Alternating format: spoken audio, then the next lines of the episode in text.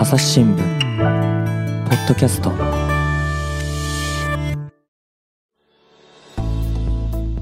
ノンフィクションライター石戸悟さんをゲストにお迎えした議論を前回の続きからお伝えします。コロナの話が長くなって、はい。まあ、僕が振ったのと、まあ、コロナの取材をね、石戸さんがしてるっていうのまあまあまあは当然知ってたからなんですけど、ちょっとね、やっぱニュースの未来っていう視点に戻って、あ、戻ると。戻って、はいはい。ごめんなさいね、もうあとちょっと聞いたら終わりにしますからあ、いいね。ですよ、全然。えっと、やっぱまず一つ、さっきのそのすべてのメディアがネットメディア化したっていう話の中で、どうしても出てくるのが、その見出しの話なわけですあ、よ。おいいおいいいですね。であの PV、ページはいビューのために強い見出しを取るっていうようなことが横行していて、うんまあ、これ自体は私も本当にね、基本的には愚行だと思ってるんですよ、はいはいはい。愚かだと。はい。ただ、まあ自分でもそういう強い見出しを取ろうと思ってつけているっていうことはあるわけですよね。はいはいはいまあ最近はやってるんですけど、やっぱりそういう見出しをつけますよ。それはなんとなれば、やっぱり例えば僕の場合、国際報道部の記事を配信してたわけです。うん。基本ね、国際の記事って全然 PV 取れないんですよ。取れないでしょうね。そう。だから、そんな中でも、でも読んでもらうためには、せめて見出しで強いの取って、うん。とりあえずその1行目、1段落目でも読んでもらえれば、あ面白そうだなで最後まで読んでくれる人はいはい。もいるかもしれない、え読まれない記事には何の意味もないので、少なくともクリックしないと、見出し開かないと記事現れないから、うん。まあ、そこ頑張ったっていうところあったわけなんですよね。はい。で、この営みっていうのは、しかし、どうとこう評価したもんかなと、石戸さんから見るとどう見えますか？いや、まあ、しょうがないですよね、それはっていう。しょうがないや、だから僕らも現実の問題知ってますからね。実際にそれはね。あの、ある程度数字を取ってくださいよって、それはそうだと思うんですよね。で、これはもうしょうがないですよねっていうのはある一方で、うーんと、ただね、これ自体、だからそこが責めれないわけですよ。うんうんでも、あの、まあ、見出しを工夫するっていう意味では、これはでも、その、見出しを工夫するっていうことは、ありとあらゆるメディアで行われてきたことだから、うんまあ、これ当然ですよね。で、しかも新聞は、あの、基本的には、要するに読まなくても分かる見出しをつける技術のメディアなんですよ。ああ、そうだ、まあ、その通りですね。まあ、新聞っていうかその全、特に全国紙ですね。パッと一覧したときに、はいはい、こういうことがあったのねそうです、とそうです。で、そこは例えばその、えーっと今、まあそのインターネット上で存在感を見せているような日刊現代さんとかね、えー東京スポーツさんとかとは逆に日売りの新聞だから、うん。うんあの読ませる記事を。徹底的に使うことによって、だからだからその今のインターネットと非常に相性がいいわけですよ。なるほど。ちょっと強い言葉を使って、うん。お何書いたんだろうと思って、うん。まず開けさせるっていう、うん。まあ、これだからあの非常にこう神話的ですよね。うんうん。あの僕、すごい上手だと思いますよ。だからやっぱそれはインターネットのその、えー世界との見出しっていうのはやっぱクリックさせる見出しだから、うんそれはそのひ人目を引きつける見出しを磨いてきたあのそういう技術を持っているところが今はあの当然優位に立つしで新聞記者っていうか新あのいわゆる全国紙はそこから大きく立ち遅れてきたわけで、うんてかそういう技術がなんか別にいらなかったわけですから、存在してなかっったですね。そうですそうですだから食いつかせる見出しみたいなものっていうのが分かんないからそうそう。でもしょうがないですよね。で、そこはもう、あの、バランスはもう本人たちが見つけていくしかないと僕は思ってるんで、究極的には。結局でもね、強い見出しっていうのが、感情的な言葉を取ることが多い気がするんですよ。いや、そうですよ。だって怒り、だってやっぱ喜怒哀楽って一番こう、喜怒哀楽の特に怒ですね？うん、どうね？は、あのーもう一番人間の感情を刺激するんで、うんここはいいと思う。あの、これを刺激するんだっていうことにどうしてもなりがちなんですよ。でも人間の感情をそうやってね、ずーっと刺激し続けることって、僕、良くないと思うんですよ。いや、僕も良くないと思いますよ。だから、なんで良くないかっていうと、うん慣れちゃうからなんですよね。そうそう、本当そうですね。緊急事態宣言になれると一緒そう、一緒です。だからこれはもう慣れちゃうんで、1回目は良くても、も、さらに強いもの、さらに強いものっていう、そっちの競争になっちゃうんで、うんそれはね、やっぱりやめた方がいいですね。で、うんやめた方がいいと思います、本当に。で、まあ、これはすごい難しいけど、どこかで歯止めをかけないと、うん、本当そうですね。あの、難しい、あの、どんどんどんどんこう、慣れ、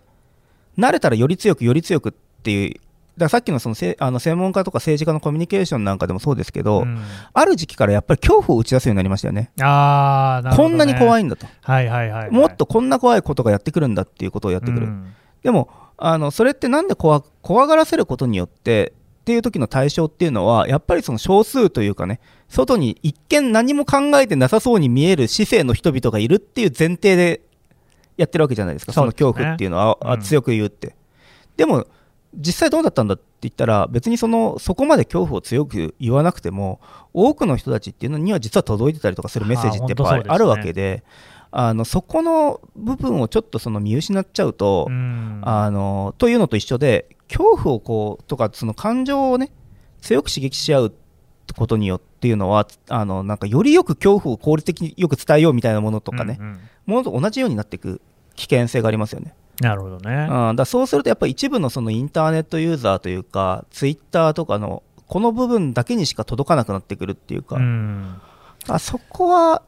あここでね、うん見出しの話に戻すと、そのページビュー、あるいはサブスクリプションとどう向き合うかみたいな話だと思うんですよ。はいはいはいはい。結局、まあ、朝日新聞デジタルの場合なんかも、ほとんどの新聞社そうですけれども、毎日もそうですけど、うん。ページビュー、要するに、まあ、あの無料で読んでもらって、広告で儲けるっていうのと、うんうんサブスクリプション、その会員になってもらって、月々いくらっていうお金を払ってもらうことによって支えてもらうっていう両方があって、まあ、併用している、でただ、ビジネスとしてはやっぱり会員になってもらって、定期に払ってもらうっていうことの方が、まあ、将来性としてはあるわけですよ。まあそうでしょうね。PV はどうしたってその時その時一期一会の付き合いになってしまうし、うん。見出しが強くなっちゃうのもそっちを見ているからで結局その定期に購読してくださる方にはそんな刺激強いね。あの濃い味の見出しつけなくたって必要だと思えば読んでいただけるわけだし、はいはい。なんだったらまあこういう言い方は失礼だけれども読まれなくても一定のね金額をいただけるわけじゃないですか。はいはい。でも PV の方を追い求めるってことならばね。ただ、ただですよ、やっぱり我々マスメディア、たくさんの人、できるだけたくさんの人に読んでもらいたいっていうところはどうしてもある。それを考えると、でも PV の方がいいわけですよ。つまり、無料でたくさんの人に読んでもらおうと思ったら、PV モデルにせざるを得ない。ええ、わかりますよ。この二律背反ね。でそのどうですか、石戸さん、自分もね、その表現をしている人として、うんその今、表現っていうものがね、まあ、なんか一定の自分の考えを理解してくれる層にしか届けられなくなってるのではないかと。ででもそれでいいのかなっていう、そんな風に同心円ばっかりがたくさんある世界になったときに、同心円同士をつなぐっていうことができなくていいのか、それこそマスメディアがやんなきゃいけないことなんじゃないかとも思うんですよ。同志円つないだ方がいいですよね。で、つなぐためにはね、うんあのいや僕は結構その、いろんなことをこの本の中でもね、ニュースの未来の中でも書いてるわけですけど、はいはい、やっぱり書き方の問題ってでかいと思ってるわけですよ。書き方。うん、その新聞文体、俗に言う新聞文体でどこまで読まれるのかって、これ多分難しいですね。あの、ねこれは絶対に無理、もう、はっきり言うけど僕無理だと思います。うん、だってつまらないもの。うんつまらない記事を読んでお金払ってくださいって、これはやっぱ無理ですよ。えーでもね、全く同感です。で、あのそう考えると、やっぱり、究極的にはやっぱりそのスクープか、うん、えーまあ、あーまあ、あっと驚くようなスクープ、それとか、まあ、あるいは内部、いろんなところまでね、うん。踏み込めねえところまで踏み込んだぜっていうような、まあ、ね。あある種のルポルタージュのようなものか、なんか全部文春に持ってかれてる気がしますけど、ね、あ持ってかれてるでしょうね、この間、うん新谷さんとなんかこう、言論カフェで対談しましたけど、なんかやっぱ彼らに持ってかれてると思いますよ。あだけど、あのでもそのせいぜいね、あそこだって別にその、あらゆる現象を網羅するわけじゃないから、それはそうです。その網羅し彼らが網羅してない話なんて、やっぱ三十数人でね、網羅できない話が、あのやっぱりこの1000人単位で、えーとうん。記者抱えてるところで網羅できないわけがないと僕は思ってるんで、あのそこはやっぱり原点に立ち返っての、あの売り物になるものと通信社的な機能の部分っていうのははっきり分けた方がいいと思います。うんで無料の部分っていうのは僕は通信社的な機能をね日本の場合ほら通信社的な機能も新聞社が担うじゃないですか、あれはどうなんでしょうね。ね、今の海外の新聞とはちょっとやっぱ違うところのそうですね。まあでもそれがほらあのトレーニングになってるっていう側面もというか育成の機能を担ってきたっていう側面も一方であるのはいではいはいはいえーまあ時間を奪ってるというのもあるかもしれないけどただまあうん。あのそういう側面もありますよと、うん。まあだからよしいいこともあるし悪いこともある。だけどか。あのただ無料モデルの部分に関しては僕はやっぱ通信社的な機能でいいと思いますもう。うん。で有料で勝負するものって何かって言ったら僕はやっぱスクープと あのルまあなんかあの白真のルポルタージュとか、うん。ああいうものと、で、やっぱりその、うーん、まあ、ストーリーテリングっていうかね、もの僕は物語というふうな言葉で言ったような、あの何かちょっとこの、人とは違う切り口であの読ませられていくようなものっていうのは、まあそこの部分が、まあ言ってみれば新聞の味わいになるわけですよね。でもその速報記事っていうのが、例えば朝日新聞の場合でも、時事通信と契約してるんで、時事の記事は全部使えるわけですよ。あいいんじゃないですかだからそれ出せばばいいんじゃないかと思いますけれども、例えば毎日新聞見ても、その共同通信の記事を使うってことにはあんまりならなかったみたいですよね。ならなかったんですよ。あれはなんで、いややっぱりなんかあのそこはプライドが邪魔したっていうところはあると思いますけど。ただあのまあでもね使っとけっていうようなうんあれはありましたよ。そうは言っても、まあいいよ、こんなの。のはっつって、いいよ、共同でみたいなのとか、うんうん。まあこんなんはっつってあれだけど、わざわざその、ね、あの書き直して出させるような会見記事なんかいらないっていう、でも、うんうん。あのこれまた究極的な問題をぶっちゃけて言っちゃうと、はい、その時に何していいか分かんないっていう人たちもやっぱ出てくるわけですよね。これはね、本当そうでしょうね。うん。あのじゃあ、当局の記者、何していいか分かんなくなっちゃう、ゃその日一日何したらいいのとそか、れ、そういうことでしょうね。何を追っかけるの？みたいな問題っていうのは、うんあの出てくるんですよね。だ結局さっきのその1割問題に突き当たりますねそう。そうそううんだから、これはね、あのーまあ、なんつったらいいのかな、だからその、有料に関しては、あのやっぱ腕利きの人たちが担っていくものと、あのものだというふうに割り切るっていう手しか僕は今のところ思い浮かばないですよね。うんそういうのはつまり、特ダネ記者なんてやっぱ限られるわけですよ。その人たちにはもうなんかこう、とりあえずなんか多少のね、あのまあ、あのなんか目標値を与えてでも、とにかくその一面級みたいなものとうかん。をやっていくみたいなものとかね、あ特集10回転がせるような話持ってこいとかね、まあなんでもいいですけど、でもね、いつもね、伊藤大地さん、奥山翔二郎さんと同じ話になるんですけれども、は結局、そのやっぱ新聞社の記者の人数が多いじゃないですか、多い。だから全員の雇用をしていくっていうことがやっぱり難しくなるんですよね。いや、難しいですよ。だからもうそもそもそれが難しかったんじゃないかっていう、うんことにもう減らすしかない。いや、突き当たりますよ。だから、あの減らせる部分があるっていうのは幸せなことだと思っていくってことですよね。よね。会社として減らせる部分があるじゃないかっていう時に、それって実はすごくこう幸せなことでうんうんっていうのはその再建できるっていうかねあのこの人たちを、まあ、言い方悪いですけど要するにそのどうしようもない書けないうん取材ができないっていう人たち。でも雇用のなんか、ね、年収は高いみたいな人たちはやっぱり申し訳ないけど、まあそうですね。そういう人たちを抱えて 家族的にやっていこうみたいなのは、やっぱり難しいんじゃないですか、今の時代で、申し訳ないけどって感じですけどね。でただし、あのやっぱりできる、いろんな意味でできる人たちっていうのを、うんと、あとその予備軍ですね。うんうんあの多少の余裕を抱えておかないとそのカツカツになっちゃうから、あそうね。そうじゃない程度であの育成を担える程度の予備軍っていうのをきちんと持っておいて、うんで、あのーなんていうのかな、やらやあのバランスを今から考えておくぐらいじゃないと、やっぱ難しいですよね。だからまあこの前のね、そのコロナの話じゃないけれども、その言うて記者の8割ぐらいって真面目にちゃんとやってるわけじゃないですか。やってますよ。そういうその人たちに対してもなんか正当な評価を与えたいなっていう気持ちもあるんですけどね。まあね、だからそのそこはまあバランスの問題でね、1割は特ダネ記者で、1割はどうしようもない人かもしれないですけども、8割ね、なんかその8もうちょっとね割の中の、うんでもその8割の中でも、例えばその、うーんうんと味わい深いコラムを書けますとか、うん、うーんちょっといや、人とは違う視点からの取材をが得意ですみたいなうね、んうんでそういう人たちを、もうだってやっぱりいるわけじゃないですか。まあそれはそうですね。そうでそういうところでやっぱりこうあのできるっていうところを見せていくっていうのはうんすごく、うん、そうは言っても大切な気がしますね。うんだやっぱ特ダネもちろんスクープ大切なんでそういうとこ全部文春がやってるってその通りなんで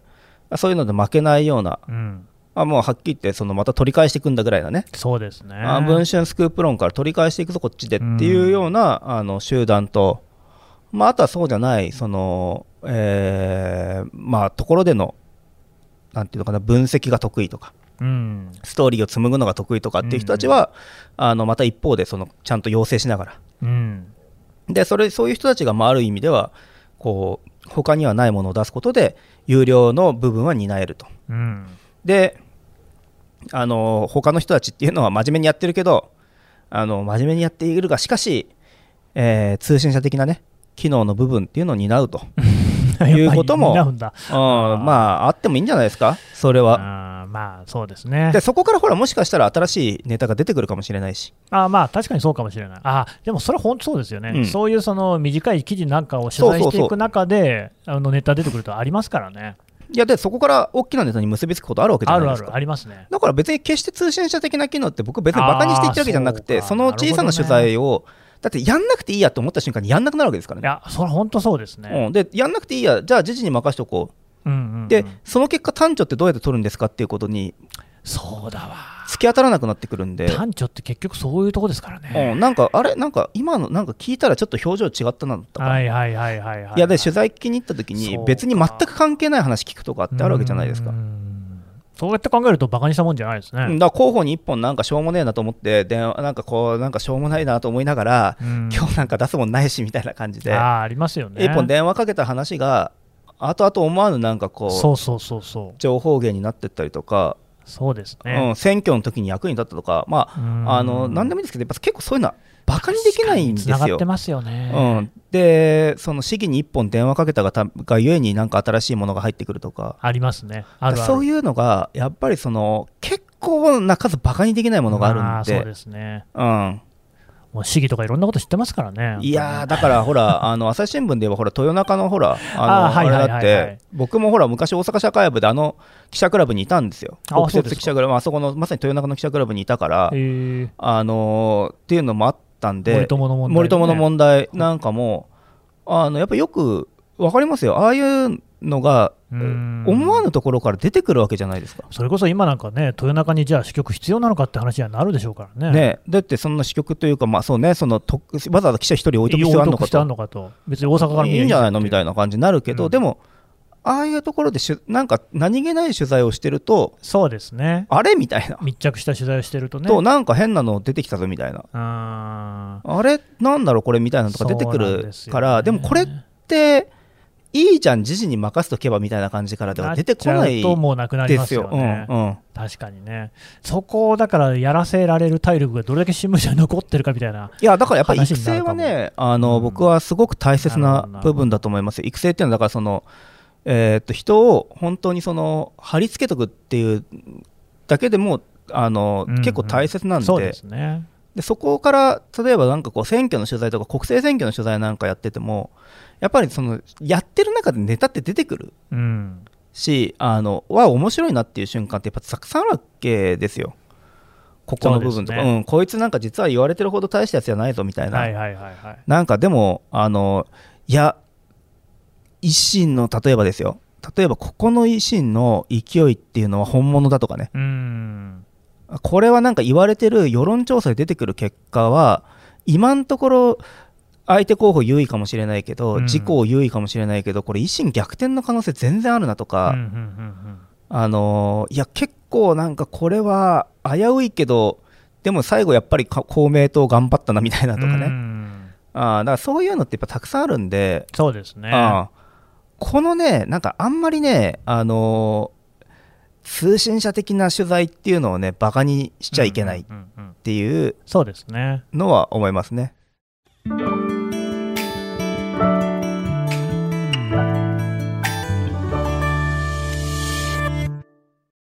忙しい時でも大事なニュースはチェックしたい。それなら朝日新聞デジタルの紙面ビューアーとポッドキャストはどう？紙面なら見出しの大きさで大事なニュースが一目でわかるしポッドキャストは通勤中でもながら聞きできるよ。いつでもどこでも。朝日新聞。ちょっとねじゃあ最後にもう一個だけ聞かせてください。はい。これまたあのニュースの未来という本に戻りますよ、はい。えー95ページに書いてある。ソーシャルメディアのユーザーは自分の信念を裏付ける情報はたとえ誤情報誤りの情報でも受け付けてシェアするもののそれとは違う情報は受け付けないと、はい。だとしたらですねファクトチェックって意味あんのかなって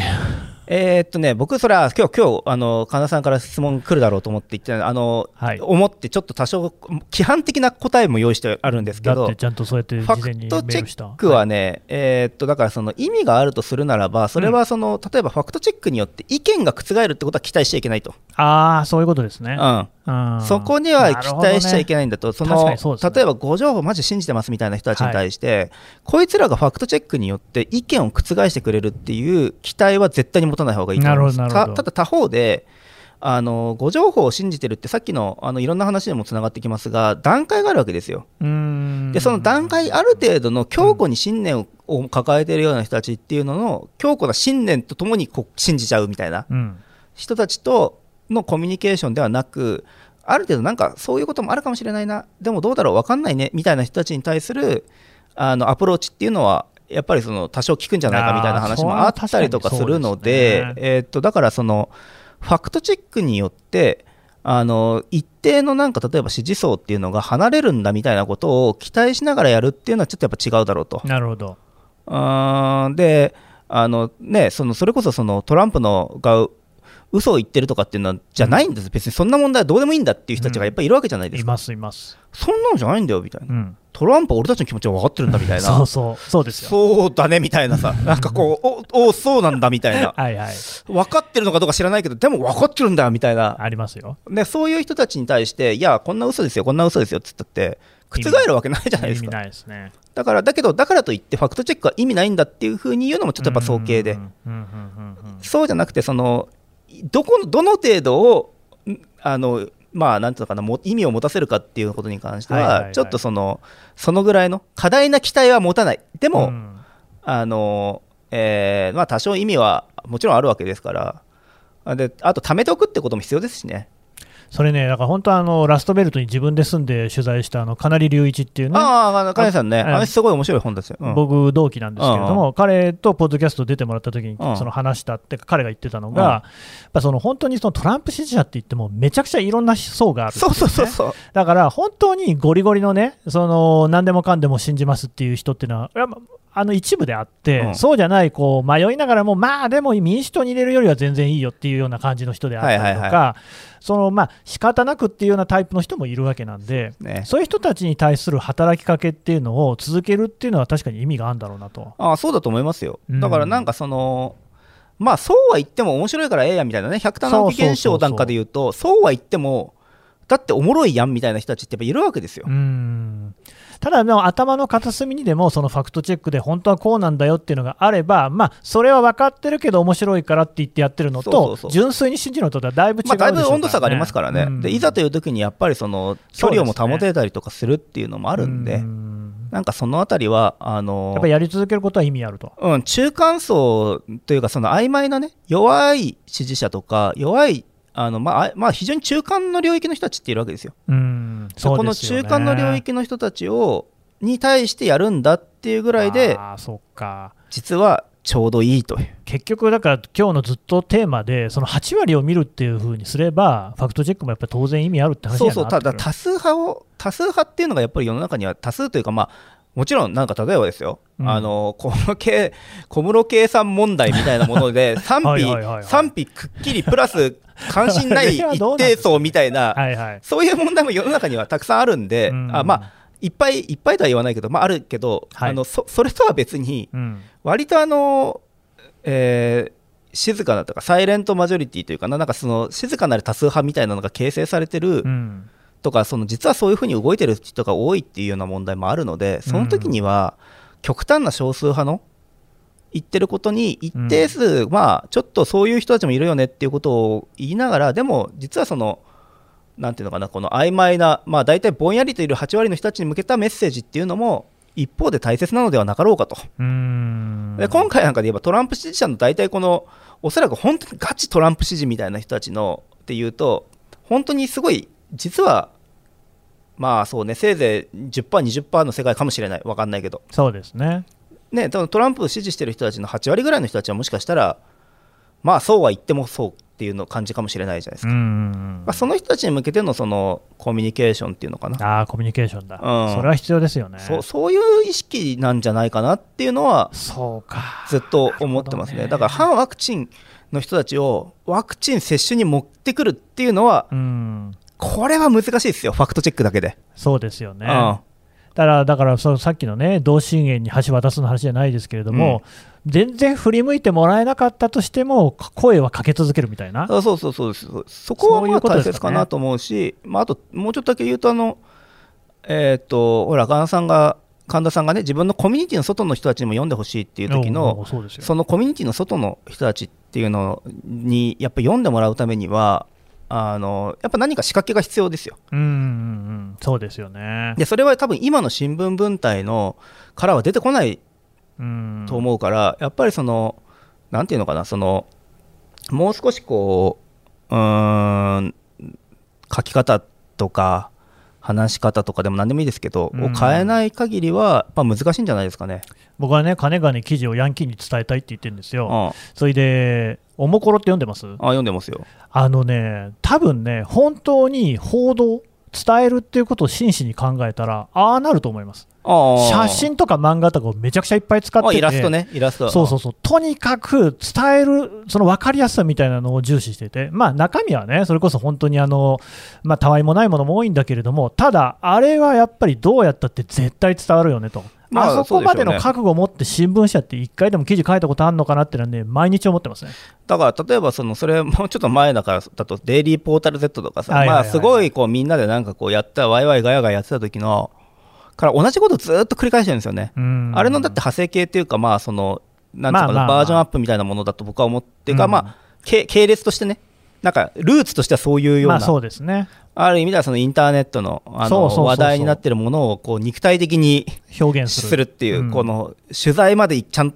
ちゃんとしてる取材もやってるみたいなね。うん。あ実際とにかく行ってみようみたいなのとかもやってるみたいなところで言うかやってみたみたいなね。そういうものですよあねーそうですよね。やってみたみたいなものとか、きうん。でもそれのそういうものがあの実際にはやっぱりあって読まれてるし、えー生きながらえてるってことはやっぱそのニーズってあるはずなんですー絶対あよるでしょうね。あれ僕 YouTuber とかでも結構面白いと思いますようん実際やってみてるとかっていうような人たちとかも、なんかその、やっぱ発信に関してはさそういう人たちがきちんとやるっていうこと、やってるわけですよ。で、やっぱりね、もうちょっとね、新聞は冒険、せっかくね、うん、せっかくあの1ヶ月の給料保証されてるわけですよ。確かにね、本当ですよさね。あのいや僕なんか今度またなんか言わなきゃ言わ言わなきゃどっかで言おうと思ってたんだけど あのいや待てと。君たちださみたいな。なんか若い人たちだったら僕自分より年下がいるという設定でね今やるけど、はい。いやちょっと待てと。ね？二十数歳で、うん。あの大体まあ結構な額手取りでもらってるはずだろうと。そうですね。困らないぐらいの額は、うん。でじゃあその時にねじゃあ自分の中であの字数言ってみろよと。記事のね。確かに。字数換算本数換算でもいいと、うん。今ここで僕は計算しますよと、うん。その時に、はい、あなたの原稿料は、はい、1枚、原稿用紙1枚あたり、はい、いくらみたいなね。かなり高くなる。あ相当高いだろうと、これね、ちょっと高すぎるんじゃないですかみたいな気にですね。市場価格で計算しようみたいなね、うん。うん今のその、まあ、じゃあマーケットのね、計算しましょうと、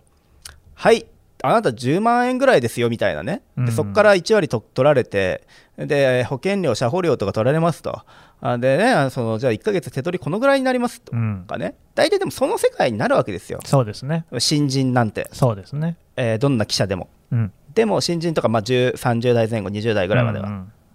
なるけど、でもはあの、それはね、それって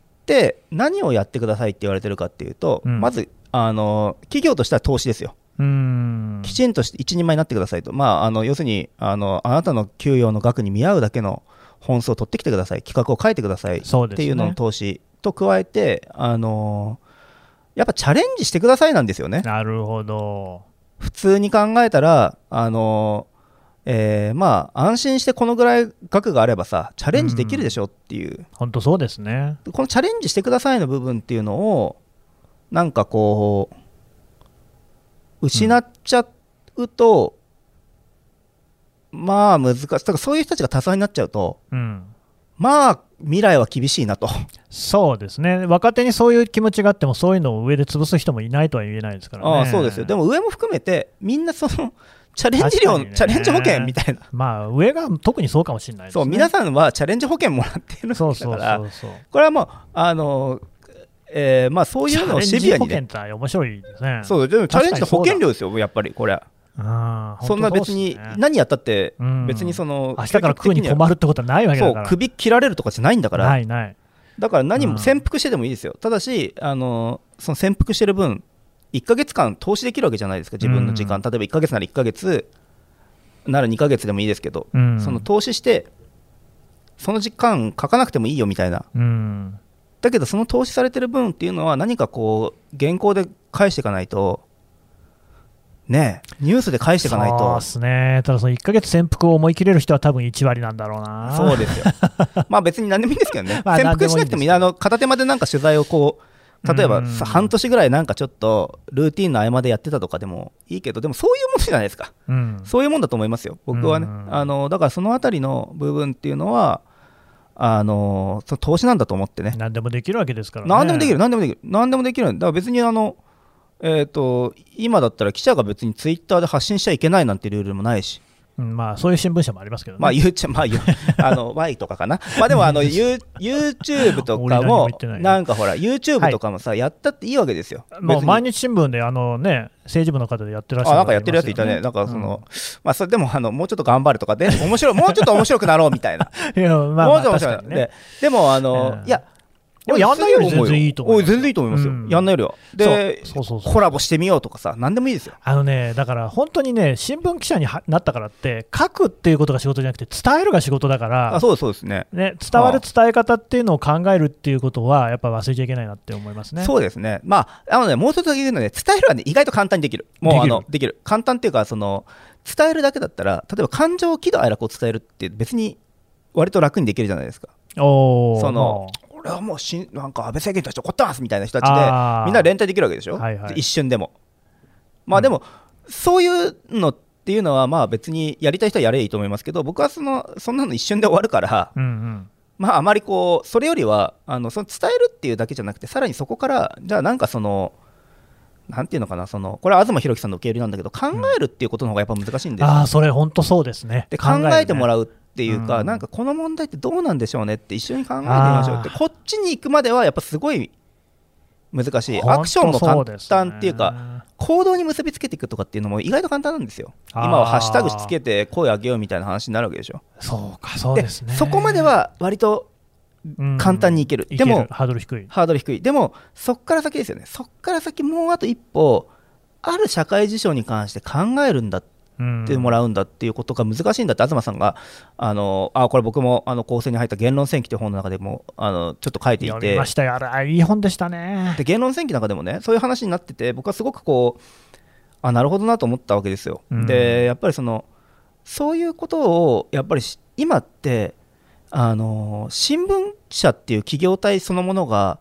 失っちゃったら、うん、他どこもやんないんですよね、おーそうかもね。そこまでは。うん。だってそこまでできないですもん、だって、あのそこまでやるってすごく難しいから、うん。一部、まあ、もちろん出版社とかで、なんかやるときっていうのは僕、まあ、仕事をするときね、それでできますよ、僕なんかもやってるつもりなんだけど、でも、あのでもやっぱりその新聞だってもっとできるじゃないかとは思ってます、離れた身としては。うんうんうんできる全然できる、全然できる。できるできる。できるであのそれ自体あの、まだチャレンジできる領域が非常に広がってるんだっていうそうだよね。でここにねあのもしかしたらここにビジネスチャンスだってあると思いますよ、そうかもしれませんね。うん、だからもっとねもっといっぱいできることあるよね。できると思いますようんだからまあそういう意味ではあのほらあの僕なんかさあのもうこれはもうちょっと最後の方になるけどあの 世代世代的に世代的にって言ったらよくないな、あのえーっといや僕ら僕なんかまだそのツイッター2010年前とかでツイッター始めた頃うん。とか、インターネットの波をひしひしと感じていた頃って、うん。あのーなんだろうあのー新聞記者の仕事っていうのはあくまで記事を書くことであり、はい。えー話すなんていうのはね、えーもうなんつうの邪道だぐらいな感じですよ。まあ、飲み屋でやることですよね。うん。ででもその時に僕すごいあのこれまたすごい強烈な違和感があったわけ。それは話者だっていうわけですよ。記者じゃなくて話者だと。よく言うよく言う。よく言うでしょ、はい。これこれに対して僕はすごい強烈な違和感があったわけ。あでもいやそうは言ってもあのそういう人たちとの飲み屋談義とかでも面白いしうん、そうなんですよ、ね、そんなこと適当に言ってる先輩たちの話面白いしそうそう。でなんでこれ原稿の中にその面白さがみじんも伝わらないのかと。本当にそうですね。あんなになんかすっげえ面白そうに話してくれて、うん。面白いじゃないですか、これみたいなことをあの言っても、だから自分の話す言葉に価値を見出してないので、でこれはやっぱりうん。自分で自分を卑下してるから、うん。すげえもったいないと思ってました。いやーこれ全く同じようなこと思いましたね僕もね。話者だとかって、いや、話者でいいんじゃないですか、別に。みたいな。そのまま書けばいいのにね、うん、で記者でだって全然面白くねえんだったら、そんな記者で面白くない原稿が、あとを褒めてんのかディスってんのか。いやいや、うん。面白くないんですよ、だって記事、日本、なんか原稿面白くないんだもん、この人のみたいな。でそういう人にか対なんかお前は記者じゃなくて話者だとかっていうような人たちのほど原稿がつまんない原稿パッて出てくるわけですよ。なるほどね。なんかあの、うん。なんかわまあ、よくある話ですよ、はい。徳田ね記者の日本語下手くそ問題っていうあね、これ本当にあるんだよね。これ本当にある。んです、うん。あの記者だったらさあの文章うまいだろって、そんな絶対ないですから、全然ないですね。まあ、あの取ってくるのと、あうん。の書くことって全く別の才能なんで、めちゃくちゃベテランでも本当にひどい本当にひどい。書く人いますからね。本当にひどい。これ、あのもう本当、もうとある徳田ね記者の生原稿とか、ああの見せてもらったことありましたけども、博物館級に下手くそです。いやーこれはね僕も心当たり はいまあこれ、そうねそういう人はも俺直しますけどみたいなぐらい下手くそ。話は面白いでしょ？話は面白い。うんだから別にいいんですよね。だからそのそういうふうにうんわ話者であるっていうとか言われてたけど、でももう今の時代何でもありなんで、うんあのーでしかもそういうものをみんなやってるじゃないですか。で海外とかでも、こういうなんか多分なんですかそのなんかポッドキャストやってとかうん。なんか最先端なんですってね。なんかそういうのも最最先端っていうかなんかそういうことやるらしいじゃないですか。生語りみたいなのを。記者がなんか破綻したりとかするらしいですね。でだけど 喋ってますよ。はい。ね、なんかそういうのやるらしいじゃないですか、やるらしいっていうか、その海外なんかでもやってると。やってますね。っていうのを言うじゃないですか、うん。でも、まあ、当然かなみたいな、うん。あ思いますよね。なるほど、うん、だからもうどんどん、だからいろんなところに、えーっと、新聞記者、だからその今度、僕なんかも言ってるんですけど、そのいや、なんか言論カフェとかね、うん。なんかいい新聞記者いたら出してくださいみたいな、うんなんか面白そうだからみたいな感じの。うん。新聞記者あのとかもあのどんどん多分僕は出てきてほしいと思ってますもん。逆に、に本出した言論カフェでイベントやりたいみたいなのとか、うんうんあのとかでもいいしあのなんだどっかの別のところでやりたいとかその例えばノートとかにも乗り込んでいくぞみたいなね、うん。あのそういうね。こういうなんかこう面白さみたいなものっていうのがあるから、うん。こっから先はね、そういう、こう、なんていうかな、あの、人たちには僕は、あの、まあ本当に希望を感じてますよ。いやーだから僕も本当にポッドキャストとかを通じてそういう記者をどんどんプロデュースしていきたいなと思ってるんですけど、ね、まあでも、簡単に自分でもってやった方がいいよね。えー海外の経験とかもあるわけだから、なんか、であも、ーそういう話をやっぱり求めてる人たちってすごまあまあくいるし、そうですね。あの、面白いから、うん。僕はなんかこう、なんか出てきてほしいなみたいな。で、それを、あの、インター、まあ、あのインターネットでね、自由に書けるからそっちの方がいいっつって飛び出す人たちもいていいと思うし、うんうんあのいや、もっとなんかやりたいっていう人たちがいていいと思うけど、ただ、あの新聞社内でできることっていうのは、やめてみて思うけど、すげえ多いぜみたいな感じのことは言いたいですね。なるほどねじゃあまあそろそろねまだはいまとめようと思いますけれども、まあ、結論としてはポッドキャスト万歳ってことでいいですか、うんね、いいです、いいです。そしてあとニュースの未来よろしくと。あなるほどね、ちょっとこの後また告知してもらいますから、はいあんまり慌てないで。あそうですかはい、というわけで、えーノンフィクションライターの石戸悟さんでした。どうもありがとうございました。は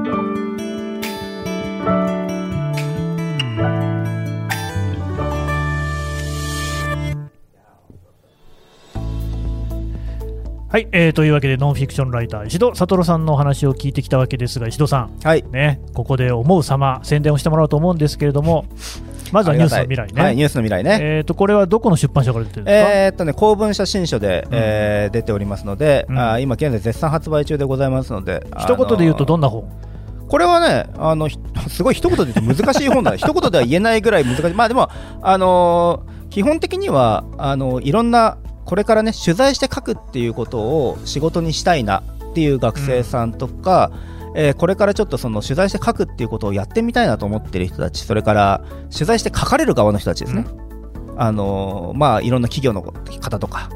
あー人たちも含めてあの広くこう読んでいただくうに適したねあのニュースの入門書といいますかはい良いニュースとは一体何なのかっていうようなことを考えるう一冊になってると思います。ね、他にもですね本当にね石戸さんの、ね、本はみんな面白いんでですね。あの石戸悟の名前で検索すればいっぱい出てきますので原稿記事もね出てきますから、そういうのも読んでいただいて